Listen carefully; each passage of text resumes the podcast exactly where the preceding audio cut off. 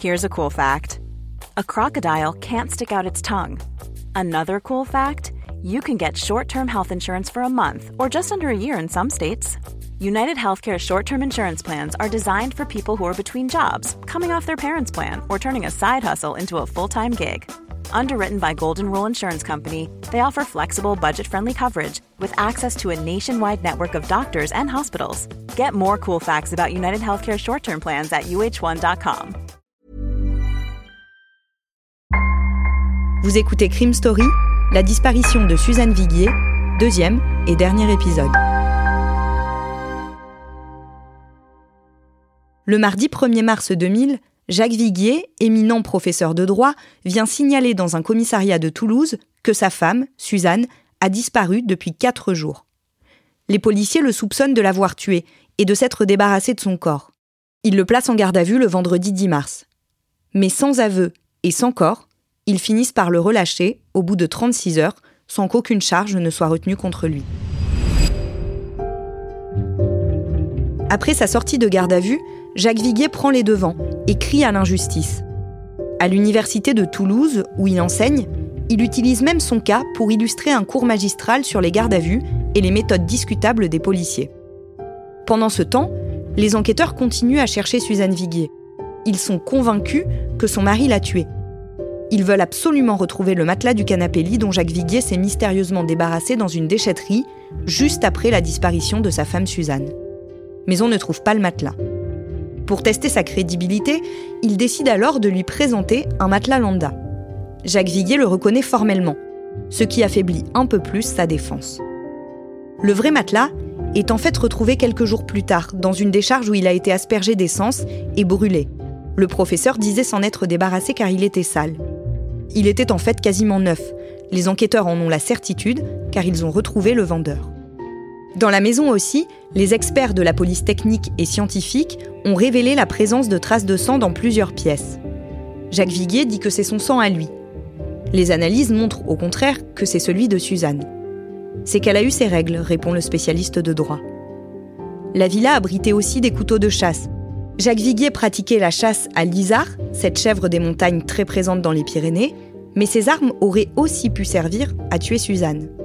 Il y a également ces 400 cassettes vidéo de films policiers. Jacques Viguier est en effet un grand cinéphile, passionné de comédie musicale et des films d'Alfred Hitchcock. Le lundi 13 mars 2000, deux policiers déposent aux objets trouvés de Toulouse le portefeuille de Suzanne qu'ils déclarent avoir trouvé sur la voie publique. Mais aucun rapprochement n'est fait avec la disparition. Trois jours plus tard, un chauffeur de taxi raconte qu'il aurait pris une jeune femme avec une valise au 21 de la rue où habite la famille Viguier pour la déposer à la gare. Ce témoignage ouvre une brèche dans laquelle Jacques Viguier et sa défense s'engouffrent. Et si Suzanne n'était pas morte? Si elle avait volontairement quitté le foyer? Son amant et la juge d'instruction n'y croient pas. Le jeudi 11 mai au matin, un mois et demi après la disparition de Suzanne, Jacques Viguier est de nouveau convoqué par la juge. Il est entendu pendant 13 heures, à l'issue desquelles il est mis en examen et placé en détention provisoire à la vieille prison Saint-Michel de Toulouse. Entre-temps, son dossier s'est rempli un peu plus. Pendant son soi-disant jogging, les enquêteurs ont établi que Jacques Viguier avait téléphoné à ses parents. Depuis sa remise en liberté, après sa première garde à vue, il est placé sur écoute. Les enquêteurs découvrent que le vice-doyen a appelé à plusieurs reprises une de ses amies magistrates dans un département voisin pour lui demander conseil. À tel point qu'elle finit elle-même par être convoquée et entendue.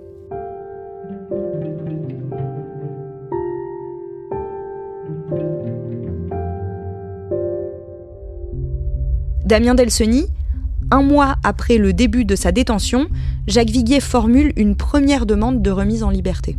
Sans succès, euh, Viguier, c'est un prisonnier euh, euh, plutôt modèle hein, à la prison Saint-Michel. Il partage la cellule numéro 4270 avec un petit délinquant et les autres détenus le consultent parfois pour obtenir des tuyaux en droit sur leur propre procédure. En prison, il exécute ses deux promenades quotidiennes. Il ne rate jamais la messe du dimanche à l'aumônerie de la prison. Et puis, bah, le reste du temps, il travaille, il potasse son dossier. Euh, et tous les samedis, il voit euh, au parloir ses parents ainsi que ses trois enfants. Alors, les cours, eux, ils reprennent. Hein, L'université, c'est la rentrée de, septembre ensuite, évidemment sans Jacques Viguier. Et c'est à ce moment-là qu'un de ses collègues à la fac, un de ses amis, va euh, accepter de témoigner dans les colonnes du Parisien en estimant que la justice n'a pas grand-chose à reprocher euh, à Jacques.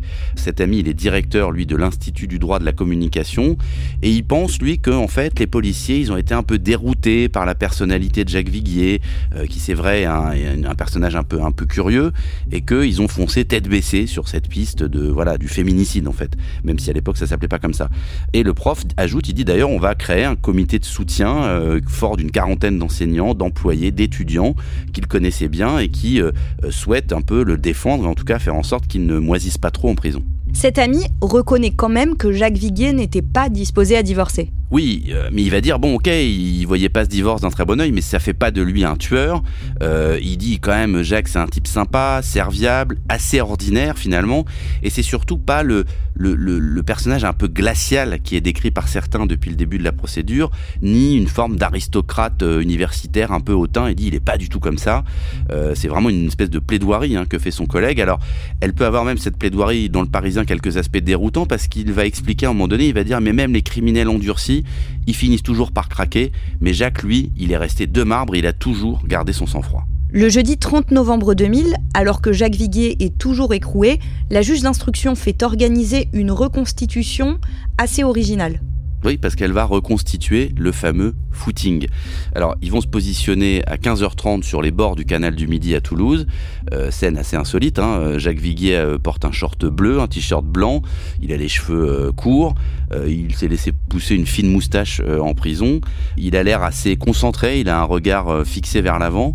Il est quand même incarcéré à ce moment-là depuis le 11 mai, donc ça fait six mois qu'il est en prison. Et donc, il va faire ce footing, ce fameux footing qu'il est censé avoir fait le matin de la disparition de sa femme, escorté par deux policiers eux-mêmes en tenue de sport qui courent à ses côtés. Et il y a tout autour des, policiers qui sont euh, sur des, VTT, qui sont là un peu pour sécuriser, armés, au cas où, euh, évidemment, Jacques Viguier essaierait de profiter de l'occasion pour, euh, pour s'évader.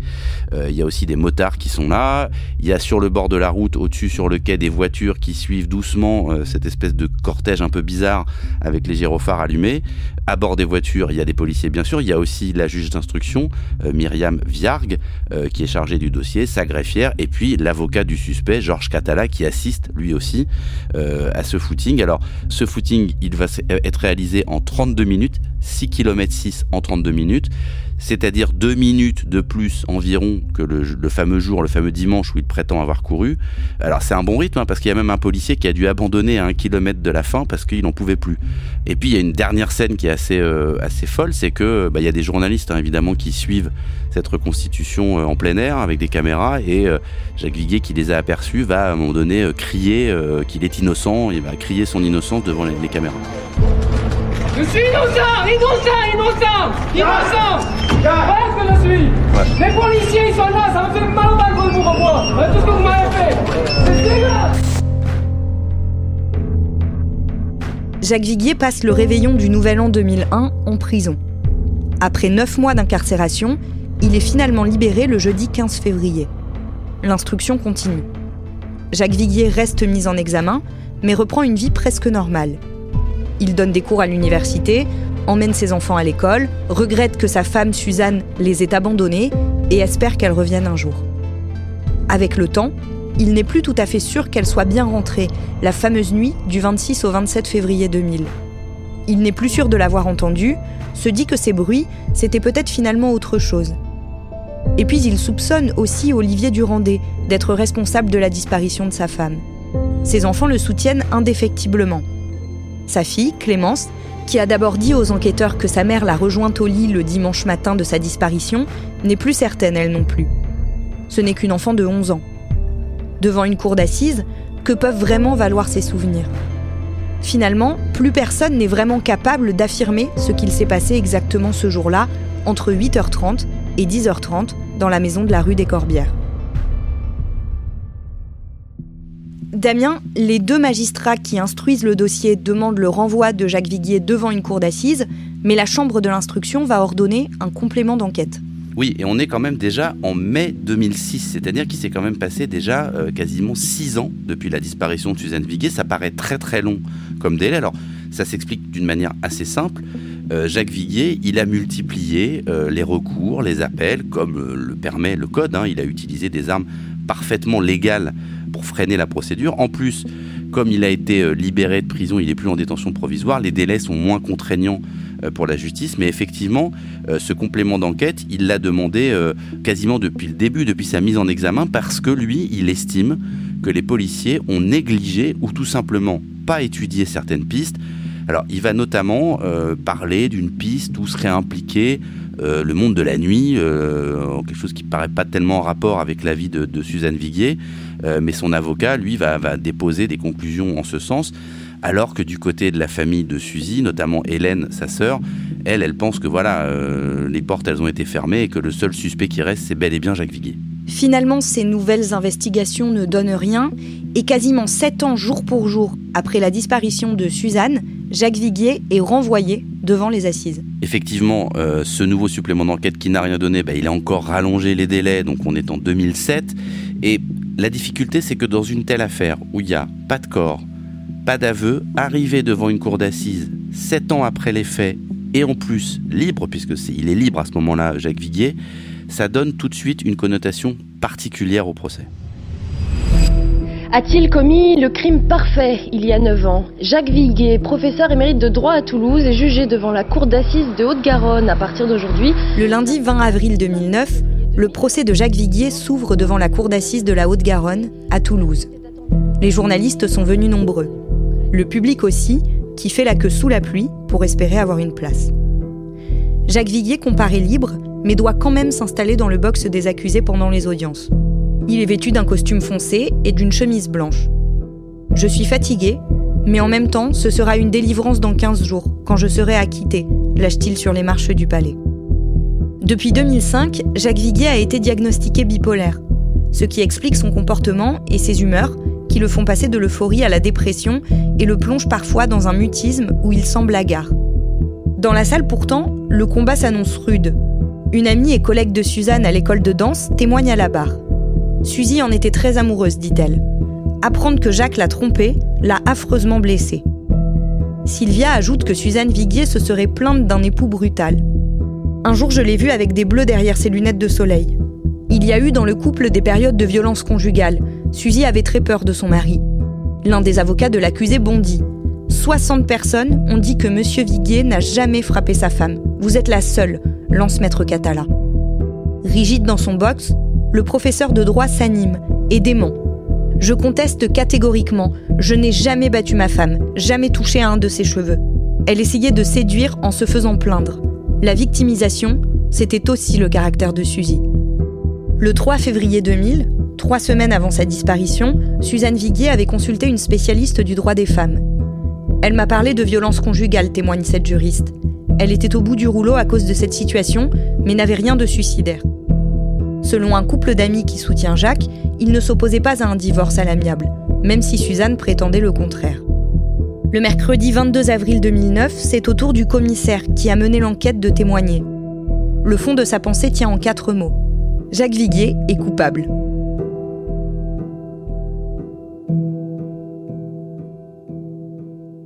Damien, Olivier Durandé témoigne également, et il est lui aussi persuadé de la culpabilité de Jacques Viguier. Totalement. Durandé, c'est le pire avocat général pour Viguier dans ce procès. Lui, il est persuadé de sa culpabilité et il passe son temps à dire depuis maintenant 9 ans que Viguier sait ce qu'il a fait à Suzy. C'est sa conviction profonde. 15 à 20 ans de prison sont finalement requis contre Jacques Viguier. Oui, l'avocat général va faire un long réquisitoire dans lequel il va tenter de prouver le mobile, ce divorce que refuse Viguier par fierté, par peur de perte de son prestige. Euh, il va aussi raconter la détestation qui s'est propagée au sein d'un couple en lambeaux. Il va aussi évoquer les éléments troublants du dossier, évidemment, le matelas jeté euh, à la déchetterie, les 40 traces de sang retrouvées dans sept endroits différents de la maison. Mais tout ça, c'est que de la déduction, parce que la construction du réquisitoire, elle peut paraître solide comme ça, mais il manque une poutre, la preuve qui emporte tout. Et le jeudi 30 avril, les jurés acquitte Jacques Viguier, euh, qui, à sa sortie, va dire J'ai déjà vécu 9 ans d'horreur, passé 9 mois en détention et enduré 9 jours d'un procès terrible, mais ce verdict est un véritable soulagement. Euh, il avoue à même avoir ouvert une bouteille de champagne avec quelques amis, mais assure aussi qu'il n'aura de repos que lorsqu'il saura ce qui est arrivé à Suzy. Deux jours plus tard, le lundi 4 mai 2009, sans surprise, le parquet annonce qu'il fait appel et donc que Jacques Viguier sera rejugé. Le second procès s'ouvre le lundi 1er mars 2010, cette fois-ci devant la cour d'assises du Tarn, à Albi. Dix ans précisément ont passé depuis le meurtre supposé de Suzanne Viguier. Jacques Viguier, qui a pris quelques kilos, semble plus confiant, moins tendu qu'au premier procès. Il a derrière lui son acquittement, prononcé un an plus tôt, ses enfants, qui croient dur comme fer à son innocence, la preuve irréfutable qui manque à l'accusation, et un nouvel avocat, Éric Dupont-Moretti.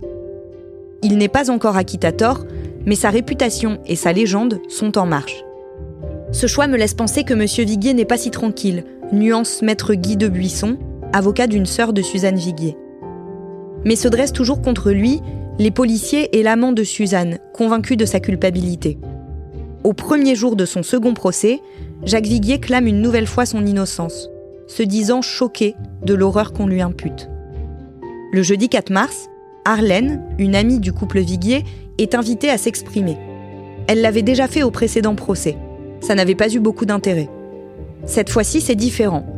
Ex-maîtresse de l'enseignant, restée son amie et celle de son épouse, Arlène, 52 ans, décrit l'état du couple début 2000. Suzy était très déprimée. Jacques, qui a longtemps refusé le divorce, était très énervé, complètement à bout. Quelques jours avant la disparition de Suzy, elle l'a eu au téléphone. Au bord des larmes, elle m'a dit J'ai peur, j'ai peur. Ça m'a bouleversée, relate Arlène. Peur de qui? demande le président. De lui.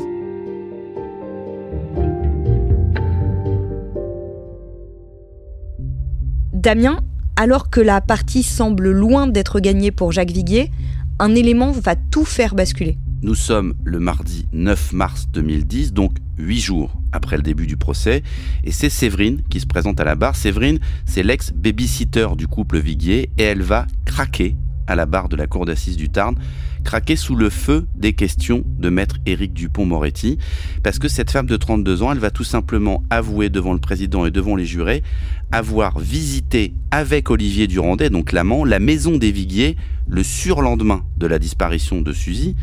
Et encore plus que ça, elle va dire que l'amant, le Olivier Durandet, lui a demandé de taire cette visite, de ne pas en parler, évidemment, et qu'elle a caché cette vérité depuis dix ans, cachée sur l'insistance répétée et encore récente euh, d'Olivier Durandet. Donc, conséquence de tout ça, Séverine et l'amant Durandet sont placés en garde à vue en plein procès, elle pour faux témoignage et lui pour subornation de témoins. Rebondissement dans le procès en appel de Jacques Viguier, accusé du meurtre de sa femme Suzy, disparue en 2000. Hier, l'amant de celle-ci a été placé en garde à vue pour euh, subordination de témoins, ainsi que la babysitter du couple. À la barre, cette dernière a reconnu avoir menti. Olivier Durandet passe donc à ce moment-là de témoin à suspect? Non, mais ça va évidemment jeter un trouble sur ce personnage clé de l'affaire parce que c'est quand même le, principal accusateur, celui qui a apporté beaucoup d'éléments à l'enquête. Euh, et en fait, les écoutes téléphoniques qui ont été réalisées ont montré qu'il avait beaucoup collaboré, étroitement collaboré avec la police. Il a même préparé des témoins avant leurs auditions. Et c'est lui qui a vraiment répondu la thèse du mari coupable. Et le voilà maintenant accusé d'avoir demandé à un témoin de mentir, d'avoir demandé à un témoin de cacher quelque chose. Alors il va complètement assumer ce mensonge, mais le procès, il a déjà connu son tournant parce que Éric Dupont-Moretti, il va continuer à appuyer évidemment sur ce qui fait mal. Il va euh, appeler Durandet l'auxiliaire de justice, l'officier de police judiciaire, tout ça de manière très ironique. Il va aussi dire c'est l'enfant de cœur de l'accusation.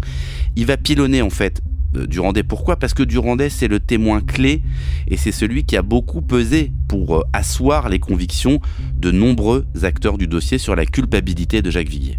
Le samedi 20 mars 2010, Jacques Viguier est définitivement acquitté du meurtre de sa femme. Oui, parce que là c'est la deuxième fois, la seconde fois, donc euh, acquittement définitif. Évidemment, l'épisode du Randais, cette garde à vue pendant le procès, cette subordination de témoins, ce faux témoignage, ça a probablement achevé de, de peser sur les débats, mais En réalité, euh, le dossier, il était déjà euh, euh, fragile dès le premier procès, dès le premier acquittement, et surtout, ce qui a beaucoup aussi pesé dans les débats, et ce qui a sans doute beaucoup influencé les jurés, c'est le comportement des enfants en fait de Jacques Viguier et de Suzanne Viguier. Parce que eux ils sont ils sont venus à la barre dire que depuis la disparition de leur mère ils sont convaincus de l'innocence de leur père. Il y a même euh, l'avocat qui va demander à la fille euh, aînée du, des Viguier est-ce que vous pourriez encore vivre dans une maison où en gros votre père a tué votre mère? Et elle va dire évidemment pas. Si j'avais eu le moindre soupçon euh, contre mon père je pourrais pas le défendre donc le fait que toute cette famille en tout cas tous les enfants soient derrière leur père va va aussi beaucoup compter dans la Cette affaire fait beaucoup penser au cas de Cédric Jubilard, accusé d'avoir fait disparaître sa femme Delphine en décembre 2020. On n'a jamais retrouvé son corps, mais Cédric Jubilard est renvoyé lui aussi devant les assises pour meurtre il y a de réelles similitudes entre ces deux affaires. Il y a une similitude un peu géographique parce que euh, l'affaire Jubilard se déroule dans le département voisin du Tarn, on n'est pas très loin de Toulouse, mais surtout, il y a euh, un personnage central, suspect, qui euh, multiplie les incohérences, les déclarations étranges, les mensonges aussi, dans les, différentes versions que ou Jacques Viguier ou Cédric Jubilard ont pu tenir devant les enquêteurs. Il y a des éléments matériels très troublants, mais il y a aussi évidemment le fond de l'histoire, c'est-à-dire que que ce soit l'affaire Viguier ou l'affaire Jubilard, on n'a pas de corps de victime et on n'a pas d'aveu. Est-ce qu'on pense qu'aujourd'hui, le verdict serait différent concernant l'affaire Viguier? C'est toujours très périlleux et en fait vain de refaire les procès. Euh, le dossier Viguier, c'est un amas de doutes et en cours d'assises, il y a deux règles immuables. La première, c'est on juge selon son intime conviction. Donc finalement, on peut condamner sans preuve. C'est un principe qui date du XIIe siècle, mais il y a une deuxième règle en cours d'assises, c'est que le doute doit profiter à l'accusé et dans le cas précis de Jacques Viguier, eh bien le doute lui a profité. 23 ans après, la disparition de Suzanne Viguier reste une énigme qui a inspiré plusieurs films. Sur le site de l'université Toulouse-Capitole, Jacques Viguier, aujourd'hui âgé de 66 ans, apparaît toujours comme professeur des universités. Et en 2019, il habitait encore dans la maison familiale de la rue des Corbières.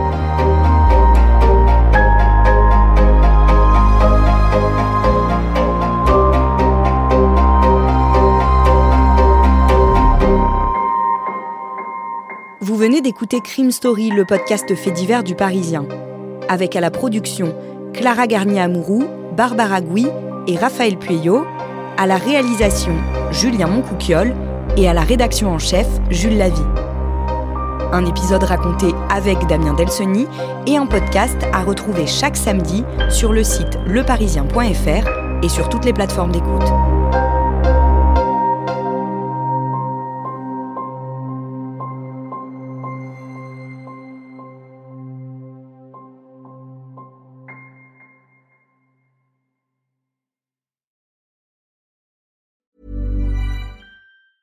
Hey, it's Paige DeSorbo from Giggly Squad. High quality fashion without the price tag. Say hello to Quince. I'm snagging high-end essentials like cozy cashmere sweaters, sleek leather jackets, fine jewelry, and so much more. With Quince being 50 to 80% less than similar brands. And they partner with factories that prioritize safe, ethical, and responsible manufacturing. I love that. Luxury quality within reach. Go to quince.com slash style to get free shipping and 365 day returns on your next order. Quince.com slash style.